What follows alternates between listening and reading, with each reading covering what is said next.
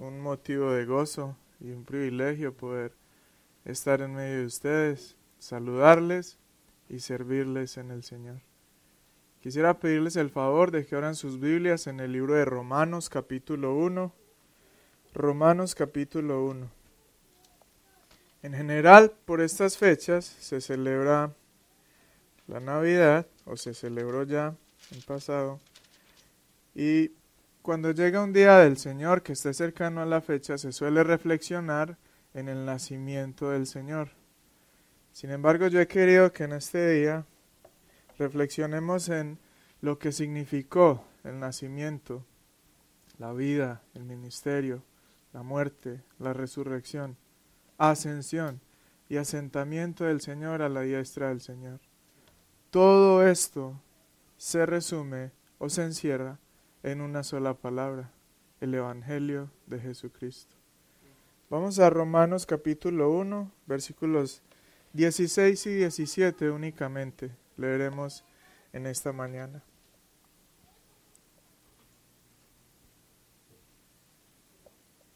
Romanos capítulo 1, versículos 16 y 17. Dice allí, porque no me avergüenzo del Evangelio, porque es poder de Dios para salvación a todo aquel que cree, al judío primeramente y también al griego.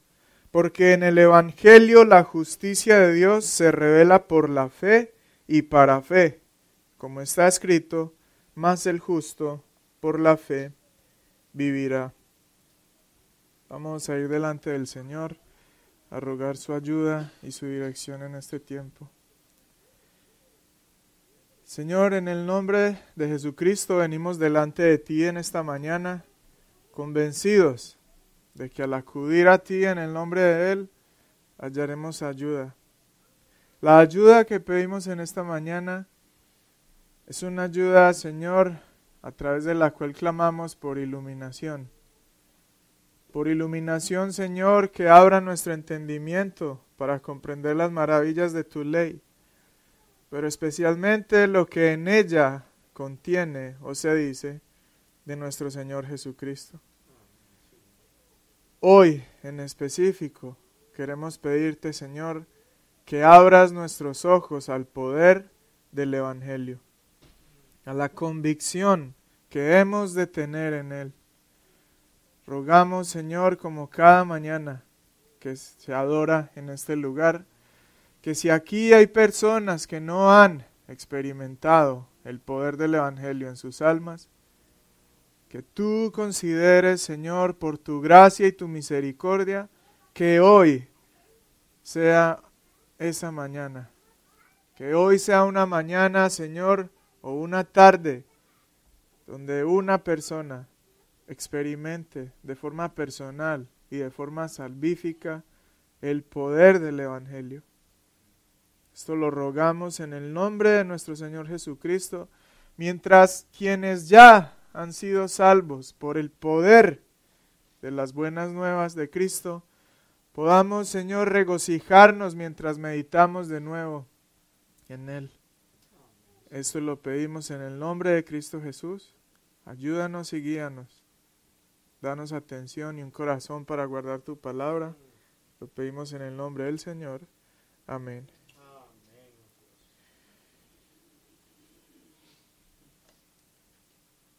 Hay una aldea llamada Remedios. En esta aldea había un joven cuyo nombre era Justino. En esta aldea había una particularidad y es que cuando alguien se enfermaba, todo el pueblo ayudaba. Cada familia tenía un remedio particular y tradicional que sostenían por generaciones. Y sus padres habían inventado estos remedios específicos y cada descendiente recomendaba siempre su remedio particular. Justino tenía la enfermedad más terrible de la que alguna vez jamás se oyó. Y en la aldea todas las familias fueron a su socorro. La familia de apellido Roma le recomendó el remedio llamado obras pero este remedio no sirvió. La familia árabe le, recomendó el remedio llamado Alá, pero este tampoco funcionó. La familia hindú le recomendó el remedio llamado reencarnación, pero tampoco sirvió. Una familia tras otra iba donde Justino, pero nada le funcionaba. Al término de la predicación, veremos cuál fue la solución o dónde encontró la cura para su enfermedad. Por ahora quisiera decirles que observaremos Romanos 1 del 16 al 17 bajo el título o el tema Convicción en el mensaje del Evangelio. Y lo veremos a través de tres encabezados. El primero de ellos es la convicción en el Evangelio. Y esto lo encontramos allí en las palabras donde dice, el apóstol Pablo, porque no me avergüenzo del Evangelio, porque es poder de Dios para salvación. Primer punto entonces, la convicción en el Evangelio. Pablo escribe su carta a los creyentes en Roma al finalizar su tercer viaje misionero. En el versículo 10 del capítulo 1 vemos que él aún no había podido conocer a los creyentes de Roma, a quienes escribe. El deseo del apóstol por querer visitar a los romanos era afirmarlos en aquello que ellos habían creído. Por eso toda la epístola a los romanos es una gran exposición del Evangelio y las misericordias de Dios que con éste llegan a la vida de todo aquel que le cree. Dado que en el versículo 10 tenemos un porque como palabra inicial, deducimos que la prontitud que Pablo tiene para ir a predicar el Evangelio a los creyentes en Roma está basada en el poder, en el poder que este mensaje, que este Evangelio posee en la vida de quienes lo escuchan y posteriormente lo creen. Sin embargo, antes de darnos la razón por la cual él quiere anunciar el Evangelio, Pablo hace una gran confesión. ¿Cuál es esa? No me avergüenzo del Evangelio. La palabra avergonzarse en el griego significa literalmente, no hay desgracia en mí. No hay desgracia en mí. Esta expresión se utilizaba para señalar a alguien que era avergonzado públicamente por haber creído una gran mentira por haber puesto su confianza en el lugar o una verdad equivocada. Es decir, alguien que era avergonzado por haber creído una gran mentira. Lo que Pablo está diciendo es, no sucede conmigo en este caso. No hay desgracia sobre mí. No hay ningún motivo de vergüenza, porque no he creído la gran mentira. Por el contrario, he creído la gran verdad. Cuando Pablo dice, no me avergüenzo del Evangelio, entonces dice esto, no he creído en una mentira, he creído en la gran verdad. He puesto mi confianza en el lugar correcto. Nadie puede avergonzarme públicamente, porque mi esperanza no reposa en una mentira. Mi esperanza reposa en la verdad de Dios, el Evangelio de Jesucristo. Entonces, por estar convencido de haber creído en la gran verdad, es que Pablo tiene deseos de comunicarla a otros, en este caso en particular a los creyentes de Roma. Ahora, ¿de qué forma describe Pablo el Evangelio? ¿O cómo comunica esta gran verdad a su audiencia en Roma? ¿Cómo se refiere al Evangelio? Al iniciar lo describe como el poder de Dios para salvación. Siguiendo con el griego, encontramos allí que la palabra poder es el término dinamis, del cual nosotros en el español obtenemos el término dinamita. El Evangelio de Dios, el Evangelio que Pablo desea predicar, es dinamita de Dios para salvación, es poder, es poder de Dios para salvación. Es interesante también que el significado como tal de la palabra dinamis o dunamis es habilidad o capacidad. Por lo tanto, vemos que el Evangelio es la habilidad o la capacidad que solo Dios posee para salvar. ¿Salvar de qué o de quién? Podríamos hacernos la pregunta. Y aunque tenemos la confianza de que esta es una iglesia donde el Evangelio es predicado con constancia, hoy es un día en el que tenemos que recordar y reaclarar, reconfirmar nuestro entendimiento del Evangelio. ¿Por qué salvar? Porque es una habilidad o capacidad para salvar a todo aquel que cree. Bueno, evidentemente, las personas que escuchan el mensaje del Evangelio y que no hayan depositado su fe en Jesucristo, sí necesitan ser salvos.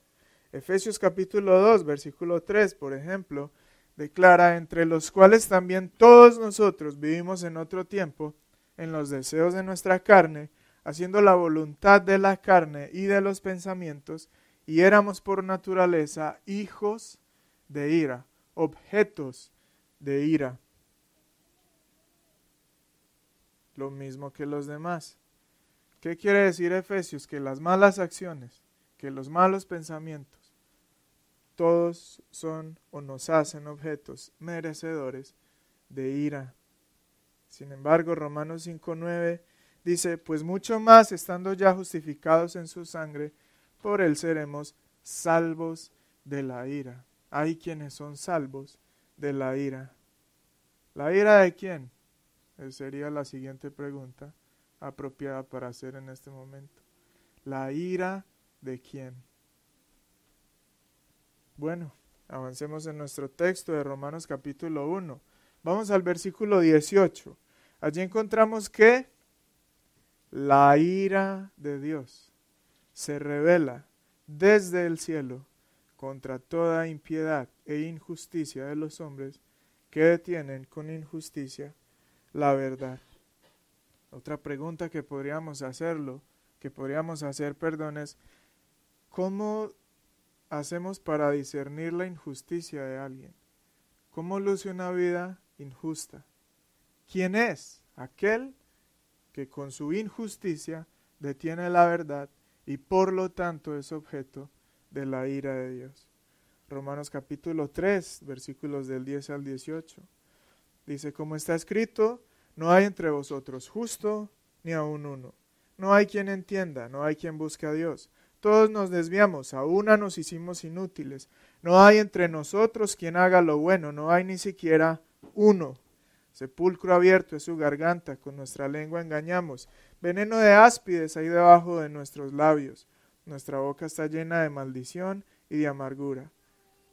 Nuestros pies se apresuran para derramar sangre, quebranto y desventura hay en nuestros caminos, y no conocimos camino de paz.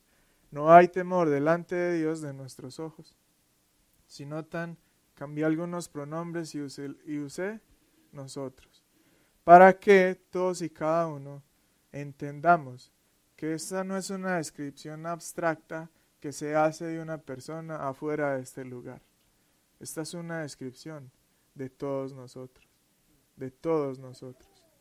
Incluso quienes hemos sido objetos de la gracia y la salvación del Señor, seguimos lidiando con esta injusticia que mora en nuestros propios corazones. Ahora, si lo anterior Muestra y describe tu perfil, si ese eres tú, si esta es una descripción tuya. Entonces, lo cierto es que, de acuerdo al Evangelio, eres pecador y estás bajo la ira de Dios.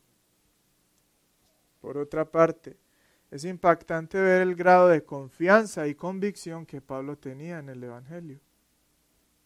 Aquí Pablo no tiene el más mínimo índice de vergüenza.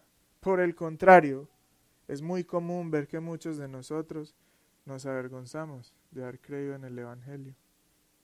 Jóvenes y niños, aquí en este lugar, a veces nos da temor decir que somos cristianos en nuestros colegios, universidades. Adultos, a veces nos da temor o vergüenza decir que somos cristianos en nuestros lugares de trabajo. Es muy común para el cristiano sentir vergüenza antes de decir públicamente, he puesto mi fe en la gran verdad. En nuestro círculo de amistades también puede darnos vergüenza, ¿cierto? Por lo que pueden decir a causa de lo que confesamos creer. Bueno, nos da vergüenza a veces defender la verdad, nos da vergüenza alejarnos del pecado, nos da vergüenza decirle no a un amigo o a un conocido cuando nos invita a hacer el mal, porque cuando nos pregunte la razón, tendremos que decir, porque soy cristiano, porque creo en el Evangelio. Hemos perdido, si somos objeto de vergüenza, hemos perdido de vista el poder del Evangelio. También hemos perdido de vista la situación en la que las personas se encuentran delante de Dios. El Evangelio es una verdad inquebrantable. Jamás será avergonzado quien en Él cree. Prediquemos el Evangelio. No nos avergoncemos del Evangelio, porque es el poder de Dios para salvación. No nos avergoncemos del Evangelio. Parafraseando las palabras de Pablo, podemos decir lo siguiente, aquí en Romanos 1.16. Quiero ir a anunciarles el Evangelio porque estoy convencido de que mi esperanza y mi confianza se encuentran en el lugar correcto y están fundamentados en la verdad. Además, lo hago también porque el Evangelio es la habilidad y el poder que solamente Dios posee para salvar. Esa es entonces la convicción del Evangelio, nuestro primer punto. Ahora nuestro segundo punto es los receptores del Evangelio. ¿Quiénes son los receptores del Evangelio de acuerdo a Romanos 1, 16 al 17? Seguimos leyendo, porque es el poder de Dios para salvación a todo aquel que cree, al judío primeramente y también al griego. Según el versículo 16, el poder de Dios y la salvación que el Evangelio conlleva solo obrarán en las vidas de las personas que crean en Él.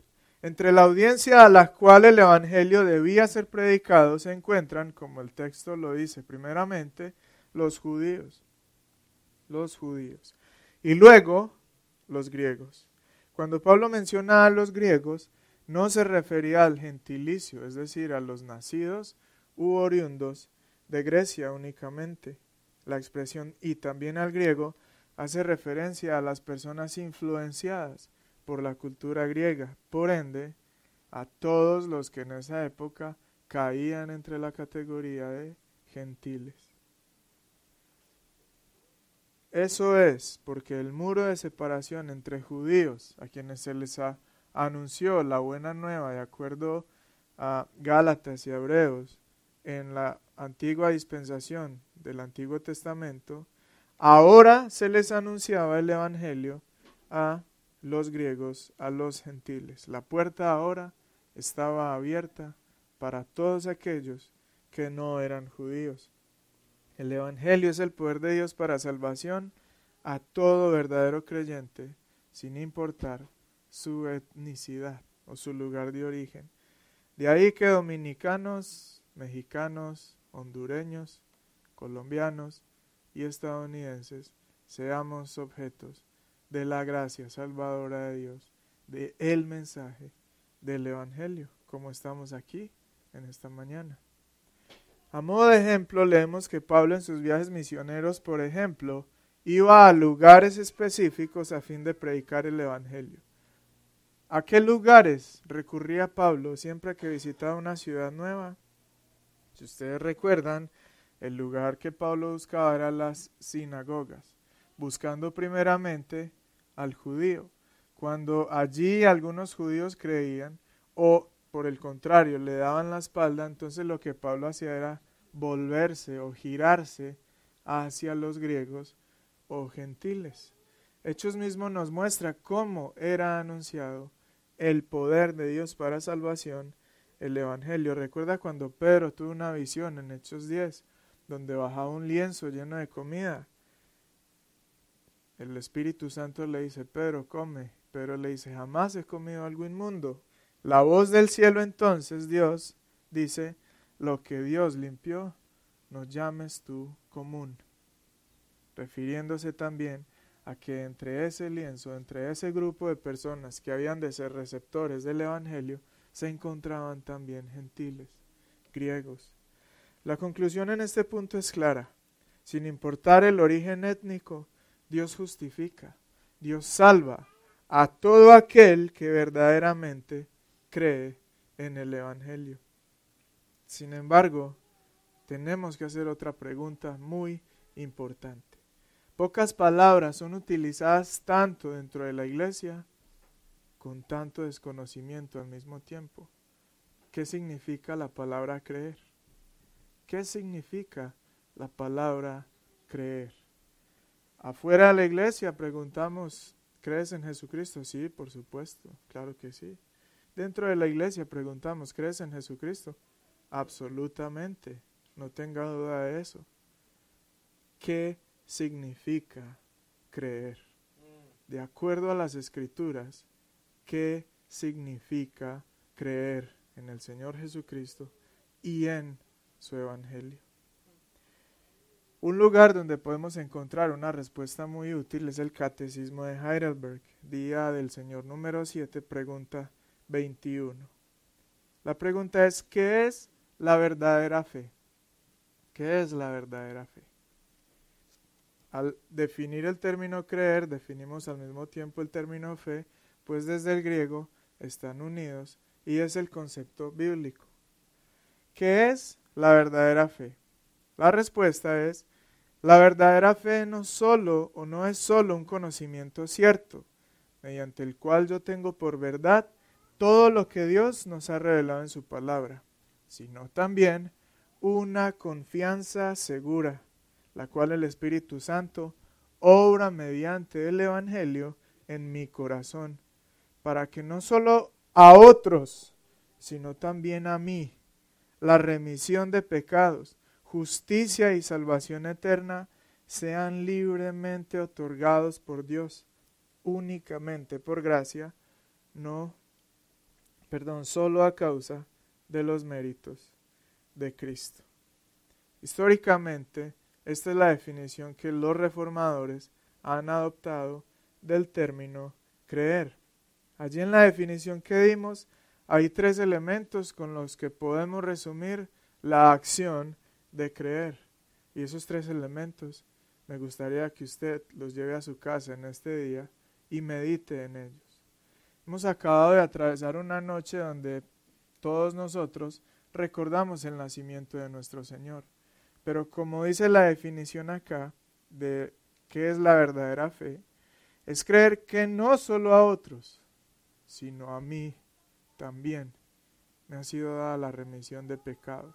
Es entender cómo, no cómo la muerte o la vida o el nacimiento de Cristo afectaron el mundo, cómo me afectan a mí, a mí de forma personal, de forma individual.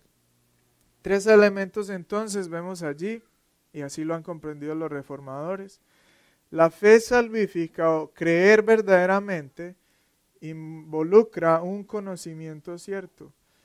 Todo lo que hemos visto en Primera de Juan nos apunta a que es muy difícil ser salvo si se cree en algo que no se conoce. Por lo tanto, necesitamos informar nuestra mente de qué es el Evangelio, quién es Jesucristo, quién es Dios. Habrá un juicio eterno, por ejemplo. Tenemos que informar nuestras mentes con esto. Pero, por otra parte, tener el conocimiento correcto no es suficiente. Muchas personas pueden tener esto en su mente, pero no ser salvas. En segundo lugar, entonces, es un consentimiento verdadero. Usted conoce, usted informa su mente sobre las verdades del Evangelio, pero entonces usted asiente con su cabeza y reconoce que son verdad. Usted da su consentimiento a aquello que conoce. Dice, sí, esto lo tengo por cierto.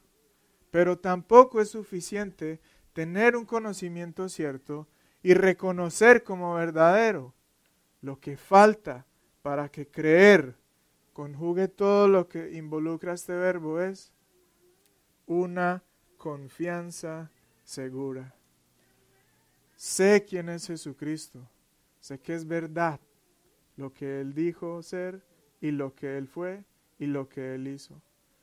Pero no solamente lo conozco ni lo tengo por cierto, pongo toda mi confianza en Él. Toda la confianza de mi corazón en Él. Eso es lo que significa creer.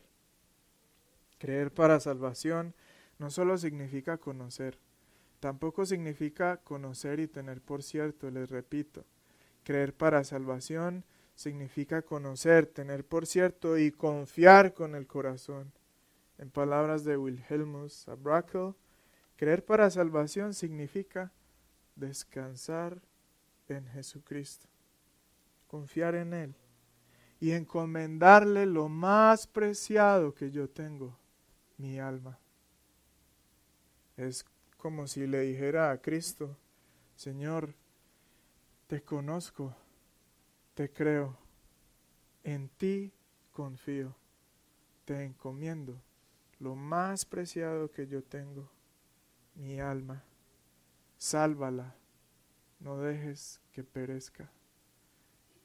¿Alguna vez había meditado usted en el hecho de que creer significa encomendar y entregar?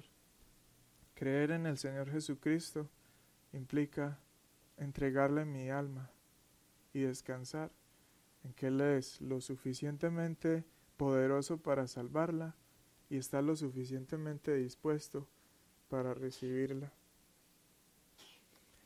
Confiamos que el Evangelio es el poder o la habilidad que solamente Dios posee para salvación a todo aquel que cree. Solo Dios, a través de Jesucristo, puede hacer que una persona sea verdaderamente cristiana. Ningún ser humano tiene ese poder o capacidad. Nadie puede salvarse a sí mismo, ni siquiera salvar a alguien entregando su propia vida. Solo Dios puede hacer de una persona un verdadero cristiano. Como dice Jonás 2.9, la salvación pertenece a Jehová. La salvación es del Señor. Así pues, podríamos resumir las palabras de Pablo de la siguiente manera. Quiero ir a anunciarles el Evangelio porque estoy convencido de que mi confianza y esperanza se encuentran en el lugar correcto y están fundamentados en la verdad. Además lo hago también porque el Evangelio es la habilidad y poder que solo Dios posee para salvar a una persona que crea en Él, ya sea alguien de nacionalidad israelí o de cualquier lugar del mundo. Hemos visto entonces la convicción en el Evangelio y los receptores del Evangelio. Vamos ahora a ver en nuestro último punto el contenido del Evangelio. Eso lo encontramos en el versículo 17. Porque en el Evangelio la justicia de Dios se revela por fe y para fe, como está escrito, mas el justo por la fe vivirá. Habíamos dicho en el primer punto que los hombres estamos en una situación muy difícil y muy delicada delante del Señor a causa de nuestro pecado.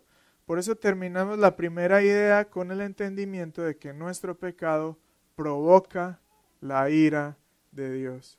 De ahí que estemos en una posición en la que todos necesitamos ser salvados. Bueno, la palabra evangelio desde el griego significa buenas noticias hay buenas noticias para aquel que sea objeto de la ira de Dios. ¿Por qué? Bueno, aquí la palabra clave es justicia. Justicia es la palabra clave en el contenido o el mensaje del Evangelio.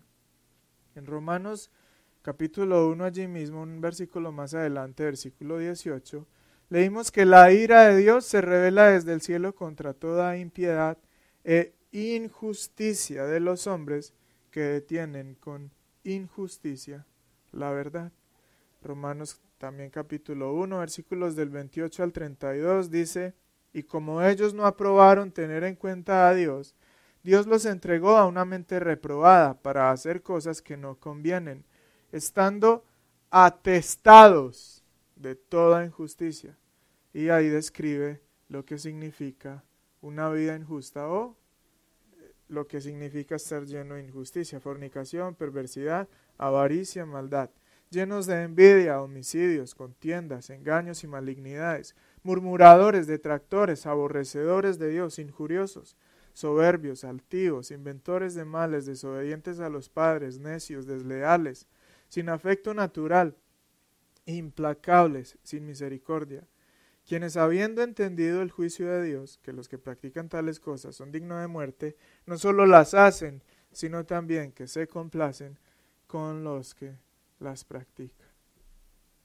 Esta mañana hemos leído descripciones muy completas de lo que es alguien en una situación de ira, en una persona que es objeto de la ira de Dios. Es una descripción muy completa y pues ahí caemos todos los que no hemos confiado para salvación en el Señor o todos los que no han sido salvos por el Señor. Romanos 3:10 afirma no hay justo ni aún uno.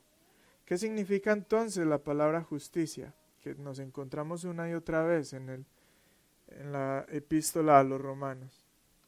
Mirando el griego, esto significa en el sentido más amplio el estado de aquel que es lo que debería ser. O significa rectitud, algo derecho, algo recto. Cuando en la Biblia se habla de una persona como injusta, o se habla de injusticia, se refiere a una persona que por ende no es recta, que no es lo que Dios trazó para ella, que no camina como Dios le trazó su caminar.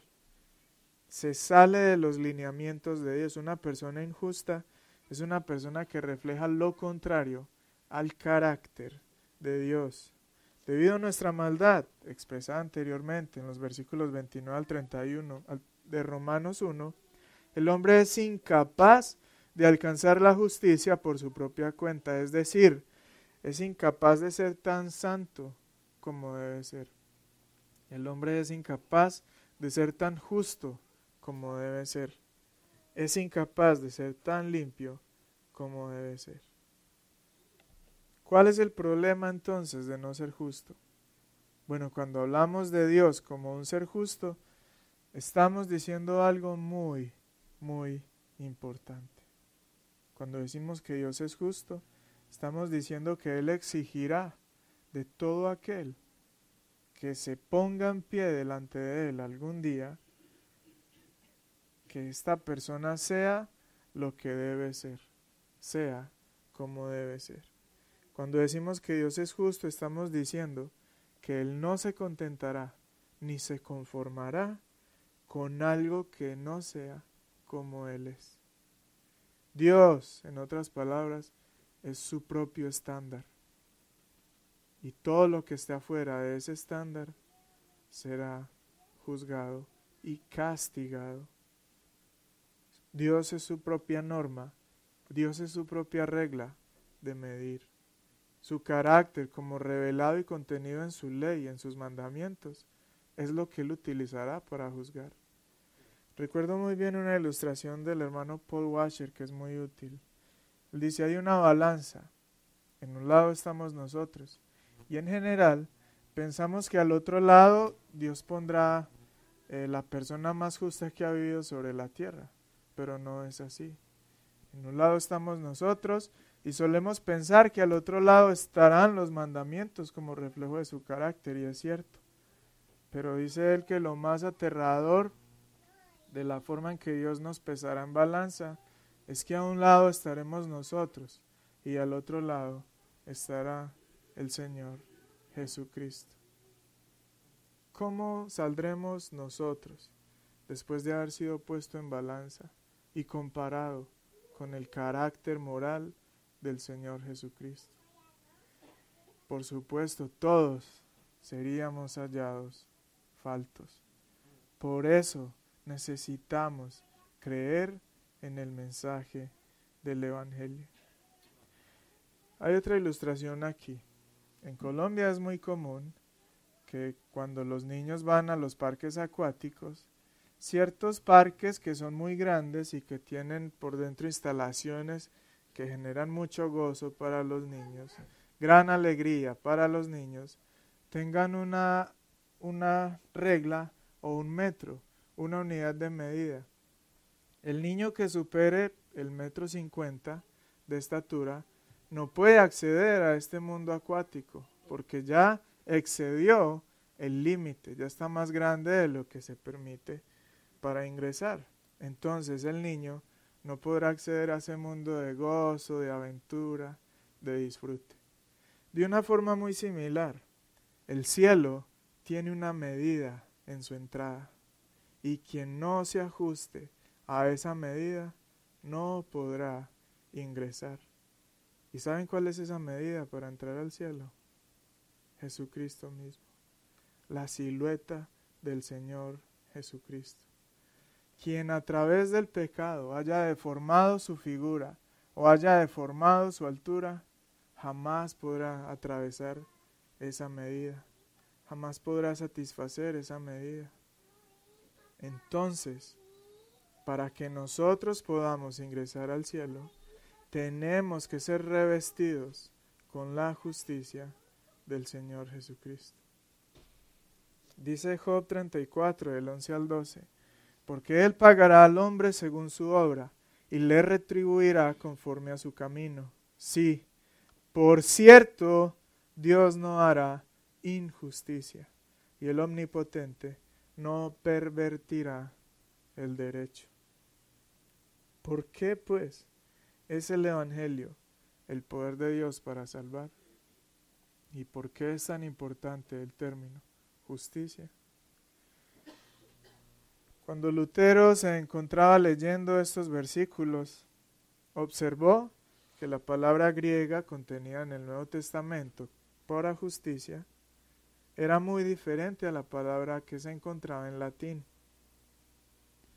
Lutero vio que la palabra griega no significaba hacer a alguien justo o hacerse a sí mismo justo o tener por justo, sino más bien, perdón, hacer algo justo, sino más bien que la palabra griega significa declarar a alguien justo, atribuir o darle a alguien una justicia que ese alguien ni puede alcanzar ni tiene en sí mismo. Dice Martín Lutero que ese fue el momento en el que las puertas del cielo se abrieron de par en par para él. Cuando él comprendió que ninguna de sus propias obras podía convertirle en alguien justo, sino que es Dios cuando revela su justicia, como dice allí el versículo, es Dios quien entrega, regala otorga esa justicia a los pecadores que necesiten de ella. Parafraseando el versículo 17, diríamos que en el Evangelio se revela por medio de la fe y como fuente de la fe el hecho de que Dios le concede a una persona, le otorga a una persona el ser justa ante los ojos de Dios, de tal forma que esa persona que recibe la justicia de Dios vivirá por la fe. Es una verdad gloriosa. Se dice que Lutero odiaba a Dios porque intentaba e intentaba e intentaba complacer a Dios y jamás podía lograrlo. Ese afán por querer ser agradable delante de Dios terminó por convertirse en odio, porque ¿quién podrá alguna vez alcanzar un estándar tan perfecto? ¿Quién podrá hacerlo alguna vez? cuando él comprendió el Evangelio, dejó de huir de Dios, dejó de odiar a Dios, fue amado y salvado por Dios. Cuando Lutero comprendió esto, narra que para él, como les dije, las puertas del cielo fueron abiertas de par en par. Puertas que él mismo cerraba con sus esfuerzos de querer hacerse justo delante de Dios. Quizá eres de las personas que se han esforzado y se esfuerzan hoy por complacer a Dios. Quizá vienes a la iglesia porque piensas que así hallarás favor delante de Dios. Quizá crees que el día en que Dios te juzgue podrás decir, Señor, fui a la iglesia todos los domingos y salir bien librado de este juicio. Pero no es así. Quizá por el contrario estás frustrado porque sientes que nada de lo que has hecho hasta el momento puede darte paz en tu conciencia de que has sido realmente perdonado por el Señor. Bueno, la conclusión aquí es Baja tus brazos. Deja de luchar. Deja de perseguir algo que no podrás alcanzar. ¿Sabes por qué? Porque Dios ni siquiera te lo pide. Porque Dios no espera eso de ti. ¿Sabes qué espera Dios de ti? Lo que Él mismo ya te ha, ha dado y te ha ofrecido en Jesucristo. Espera que confíes en Él que descanses en Él y que aceptes de Jesucristo lo que tú no puedes hacer, lo que tú no puedes alcanzar. Jamás podrás alcanzar el estándar de Dios, pero lo cierto es que Dios jamás te lo pide. Dios mismo te está dando la solución a tu problema. Dios no puede ser alcanzado por tus esfuerzos. Más bien Él te está alcanzando a través de Jesucristo. Cree en Jesucristo. Cree en Jesucristo. Recibe la paz y el perdón de Dios. Deja que Jesucristo te vista con su justicia. Cree en Jesucristo y deja que Dios se regocije en la obra de sus manos, en lo que solo Él puede hacer. Esos son la convicción en el Evangelio, los receptores del Evangelio y el contenido del Evangelio. ¿Cómo podemos responder a esto que hemos escuchado? Prediquemos el Evangelio. Prediquemos el Evangelio con confianza, sin tener temor o vergüenza de aquello en lo que hemos creído. Examínate también para ver si realmente eres alguien que ha sido objeto de ese poder del Evangelio. Pues para ti en tus propios ojos debe haber evidencias de que tal poder ha alcanzado tu vida, dándote santidad, libertad sobre el pecado, dándote la justicia de Cristo, dándote la capacidad para morir a tu propio pecado. Si esto no ha sucedido, entonces recuerda que como dice Romanos 3:16, describiendo a los que viven una vida de injusticia, quebranto y desventura hay en sus caminos. Si eres alguien que no ha sido salvo y que no es salvo, no te sigas engañando a ti mismo. Hay quebranto y desventura en tus caminos. ¿Vas a querer seguir viviendo en quebranto y desventura por más tiempo? sabiendo que el Señor te extiende esta mañana a Jesucristo, su justicia. Deja de luchar contra Dios, baja tus brazos contra Él y no sigas ignorando este quebranto y desventura que pesan sobre tu mente todas las noches, todos los días. No decidas morir, no decidas continuar muriendo cuando Dios extiende la vida delante de ti. Pídele que te vista con, su justicia y deja de luchar contra Dios. Regocíjate en lo que Dios hizo, porque esto era necesario para que tú puedas ser salvo. Regocijémonos en el Señor Jesucristo. en su nacimiento, en su vida, ministerio, en su muerte, en su resurrección, en su ascensión y en que hoy se encuentra a la diestra del Padre, intercediendo por nosotros. Como lo hizo con Pedro, lo hace para que nuestra fe no falle cuando Satanás quiera sacudirnos. Finalmente, retomemos la historia con la que iniciamos. Justino, el joven que padecía la enfermedad más terrible del mundo, recordó que su abuelo le había mencionado una familia de apellido Cruz. La familia Cruz era constantemente avergonzada porque su remedio era anticuado. A la gente no le atraía el remedio de la familia Cruz. Sin embargo, era efectivo porque su remedio era el Evangelio de Jesucristo. Justino acudió a la familia y allí fue curado. Fue redimido del poder del pecado mediante el Evangelio del Señor Jesucristo. Justino fue salvo porque creyó en la vida y obra del Señor Jesucristo. Amén. Señor, en el nombre de Jesús queremos venir delante de ti. Queremos, Padre, poner nuestras vidas en tus manos para que sean pesadas en balanza, Señor.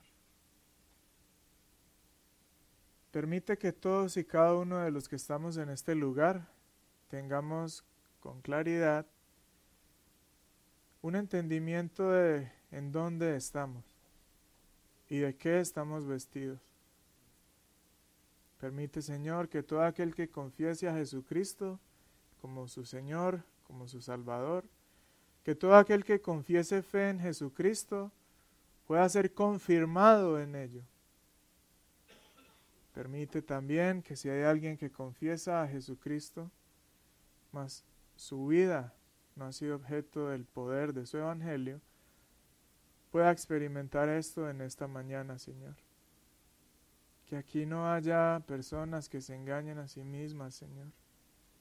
Que este sea un lugar, Señor, donde las personas disfruten de la seguridad de su salvación y que su cristianismo tenga fuerza y vitalidad. Que la duda no les frene, Señor. Que el temor no les haga detenerse sino que corran su vida cristiana, puestos sus ojos en Jesús, el autor y consumador de la fe. Señor, también rogamos que tu Evangelio continúe siendo poder de salvación aquí en este lugar hoy. Permítenos ver ese poder, Señor, del cual escribe el apóstol Pablo, y danos una gran hambre, una gran pasión por comunicarlo, por predicarlo.